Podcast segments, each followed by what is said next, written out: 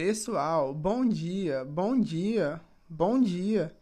Bem-vindos à nossa série de podcast do grupo Escapando Fedendo em Biologia Celular. Na aula de hoje, traremos um assunto extremamente relevante para os estudantes do curso de Agronomia da Universidade Federal de Tocantins. A gente vai trazer um apanhado geral sobre os sistemas de endomembranas e vamos deixar da forma mais clara, explícita e rápida para vocês o que foi repassado para nós em sala de aula pela professora Suzana. A gente pede desculpas desde já pelas limitações no áudio que são causadas pela versão gratuita do aplicativo. E a partir de então a gente vai trazer uma introdução sobre o assunto que é para ficar mais claro para vocês. É, o sistema de endomembranas são um grupo de membranas e organelas nas células eucarióticas e elas vão atuar em conjunto para modificar, empacotar transportar lipídios e proteínas. Dentre esses grupos de membranas e organelas, a gente pode citar a membrana plasmática, o complexo de Golgi, os retículos endoplasmáticos, os lisossomos e outras membranas e organelas que a gente vai trazer com um apanhado geral. E essas que eu citei anteriormente, a gente vai fazer uma investigação a fundo sobre o que são e como funcionam porque a gente vai elencar ela como as principais do nosso trabalho. Então, bora encurtar o papo e dar seguimento à nossa sequência de podcast. É, eu me chamo João Vitor, sou acadêmico do primeiro período do curso de Agronomia da Universidade Federal de Tocantins e eu vou comentar um pouquinho acerca dos vacúolos. Os vacúolos, eles são estruturas características de células vegetais envoltas por uma membrana única, que é chamada de tonoplasto. No início, os pesquisadores acreditavam que essa célula era vazia e oca, mas com o passar dos anos foi descoberto que o vacúolo ele se apresenta como um, cheio de um líquido que recebeu o nome de suco celular. O suco celular ele pode ser formado por diversas substâncias, sendo encontrados em maiores proporções proteínas, água, sais e açúcares. Na parte interna dos vacúolos também são encontrados cristais, que se formam graças ao acúmulo de compostos que estão em concentrações elevadas. A título de curiosidade, o pH do conteúdo vacuolar é ligeiramente ácido, ficando em torno de 5. Cumpre ressaltar também que no interior do vacúolo de células de algumas sementes são encontradas algumas proteínas que recebem o nome de grãos de aleurona. Esses grãos atuam promovendo a digestão dos hidratos de carbono durante o processo de germinação da semente. A origem do vacúolo ela ainda é bastante controversa, sendo que alguns autores acreditam que ele pode ter sido formado a partir do retículo endoplasmático. Quando jovens, as células elas apresentam pequenos vacúolos que vão se fundindo durante o tempo e formando uma, uma única estrutura. O vacúolo ele pode ocupar até cerca de 90% de todo o volume de uma célula e desse modo ele comprime o citoplasma contra a parede celular. Dentre as inúmeras funções que a gente pode destacar é que eles funcionam como compartimentos de estocagem. É, normalmente, cumpre esclarecer também que ele não produz as moléculas que ele armazena, recebendo-as de outra parte da célula. Ele também tem função no controle osmótico da célula, pois ele atua no processo de turgescência e plasmólise, evitando o rompimento da célula.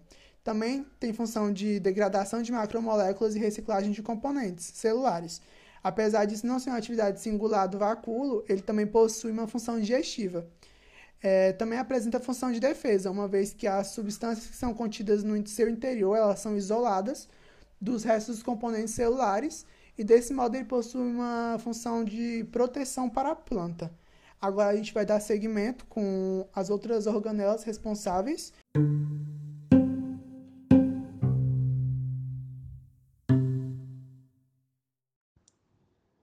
Bom dia, tudo bem? Meu nome é Pedro Henrique Afonso Silva e eu sou estudante de Engenharia Agronômica pela Universidade Federal de Tocantins, no campus de Grupi. E hoje eu vou falar um pouquinho com vocês a respeito do complexo de Golgi, que também pode ser chamado de complexo golgiense. Então, o complexo de Golgi ele é uma organela membranosa encontrada principalmente nas células eucariontes.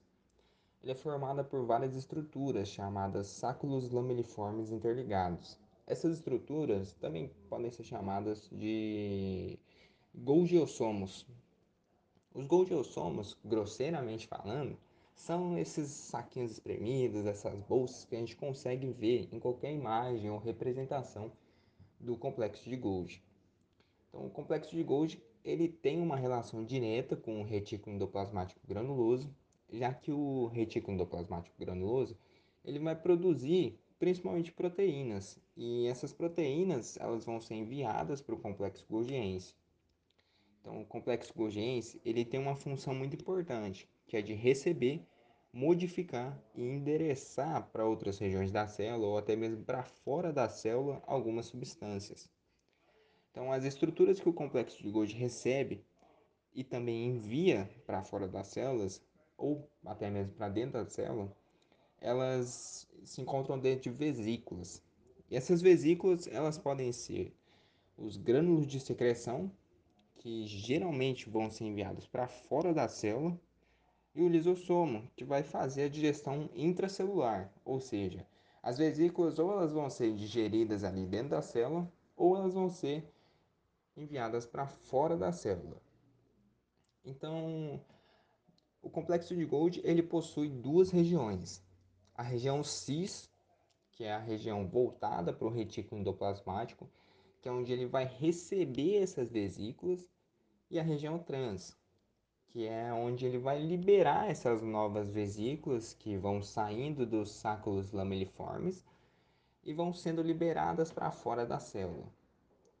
O complexo de Golgi ele vai armazenar e quando ele receber, por exemplo, uma nova proteína oriunda do retículo endoplasmático, ele vai modificar ela e transformar ela em uma enzima, por exemplo, ou em alguma outra substância. Então, a função do complexo de Golgi é isso. Ele vai modificar as substâncias e endereçar para onde precisa.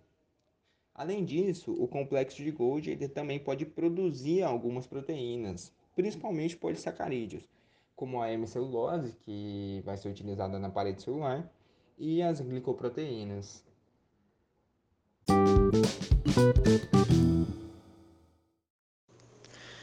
Olá, tudo bom, pessoal? Aqui quem fala é a Jennifer, estudante do primeiro período do curso de Agronomia da UFT Campus Gurupi. Vim aqui falar para vocês um pouco sobre uma parte da célula não menos importante, que é o lisossomos. Os lisossomos são organelas citoplasmáticas e têm capacidade de degradar partículas. Presentes na maioria dos seres vivos eucariontes, os lisossomos estão envolvidos em outras atividades celulares, como reparo de membrana e secreção. A princípio, os lisossomos são vesículas geradas a partir do complexo de Golgi. A elas cabe a possibilidade de digerir diversas substâncias vindas de fora das células. Isso ocorre graças às enzimas presentes em sua estrutura. Temos os tipos de lisossomos. Os lisossomos primários é a primeira transformação dada na sequência da sua formação, ou seja, é, logo após ela se soltar do Golgi e constituir suas estruturas. Nesse momento, elas começam a executar uma função digestiva. Os lisossomos secundários, é, sobretudo, é pós o surgimento do lisossomo primário, que se dá a partir da junção da, com a fagocitose ou a pinocitose. Com isso, torna-se possível a captura das substâncias através da membrana plasmática. Também tem a, o corpo ou vácuo residual. É, esse caso é totalmente contrário aos tipos anteriores. É chamado de egestão. No vacuolo residual, o lisossomo recebe os restos digeridos que serão eliminados futuramente das células. Também tem o vacuolo autofágico ou autofagossomo. Assim como foi dito, é, o lisossomo pode realizar processo digestivo consigo mesmo. O efeito autofágico é, portanto, quando ocorre essa autoingestão, ou seja, digestão das suas próprias células. Isso acontece quando há um jejum ou no fim de suas vidas. À, à primeira vista, os lisossomos são arredondados e possuem uma membrana ao seu redor. Essa camada fina é feita de substâncias advindas de lipídios e de proteínas. Em seu interior, há abundância de enzimas necessárias para desempenhar a função da digestão intracelular. A importância dela, é, vale lembrar que, graças aos lisossomos, em alguns seres vivos consegue realizar a regeneração. Esse processo é chamado de apoptose e consiste na digestão total, ou seja, até a membrana envoltória. Outra parte de, importante a função da digestão extracelular. Com sua capacidade de lançar lisossomos no espaço, ela pode alcançar outros espaços. Isso acontece, por exemplo, com os espermas que se alimentam de substâncias presentes no útero. Ainda nos seres vertebrados, essas organelas podem restaurar a estrutura óssea. Existem células que trabalham ao contrário dessa função e, portanto, tornam o trabalho lisossomo combativos, pois atuam diretamente nessa recomposição. Já que desempenha essa função, é claro, podemos concluir que são muito importantes na atuação contra as doenças reumáticas, ou seja, problemas na articulação.